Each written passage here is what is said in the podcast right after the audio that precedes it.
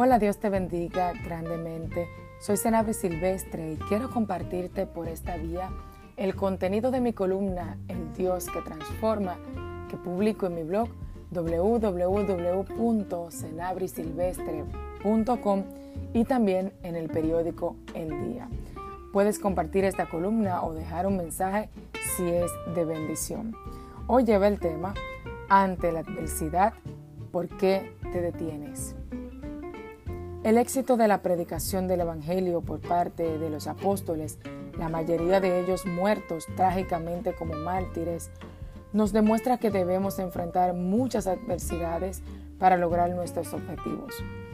Los infortunios tolerados por Pablo, Pedro, Esteban, Juan y otros discípulos, además del propio Jesucristo, fueron de diversos calibres. Incluyeron preocupación, dolor, miedo, persecución y pérdida de la integridad, por último física. Pero ninguno de ellos significó el receso o la renuncia de su plan de evangelización. Esteban no dejó de hablar de Jesús cuando estaba siendo juzgado por esa causa frente al Sanedrín, tribunal donde los judíos dirimían los asuntos judiciales y religiosos. Tampoco dejó de invocarlo cuando lo estaban apedreando hasta su muerte, según se relata en Hechos capítulo 7.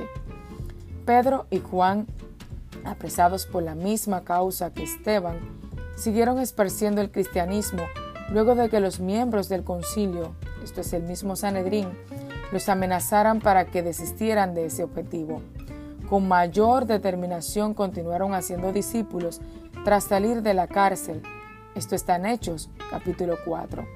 Entonces, ante la situación que padeces, bien sea de enfermedad, pérdida de un ser querido o de algo material, ¿por qué te detienes? Aunque la mente y el cuerpo estén heridos, cuando fallan las fuerzas, tu visión debe estar siempre puesta en el propósito de Dios, en tus objetivos personales, en aquello que quieres lograr. No debes detenerte por cualquier problema, por cualquier situación ni circunstancia. Al contrario, debes buscar la forma de seguir avanzando.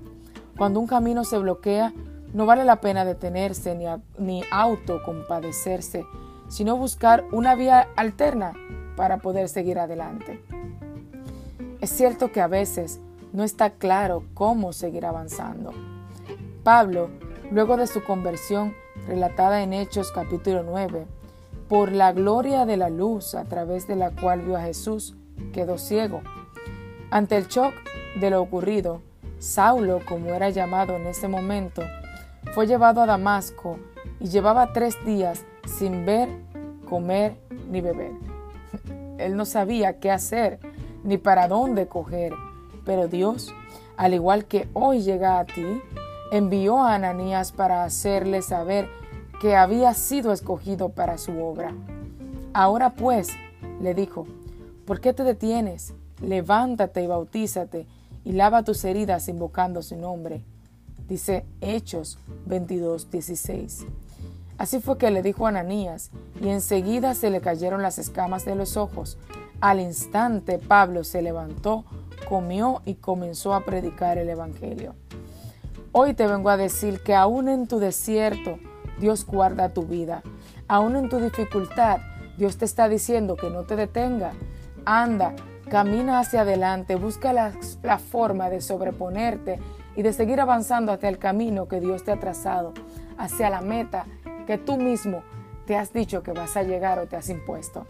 Así que ante la adversidad que hoy te ocurre, yo te digo, ¿por qué te detienes? Dios te bendiga. Si quieres escuchar otros mensajes como este, puedes seguirme en mis redes sociales, tanto en Instagram, Facebook, Twitter y también en mi canal de YouTube. Nos vemos en un próximo episodio.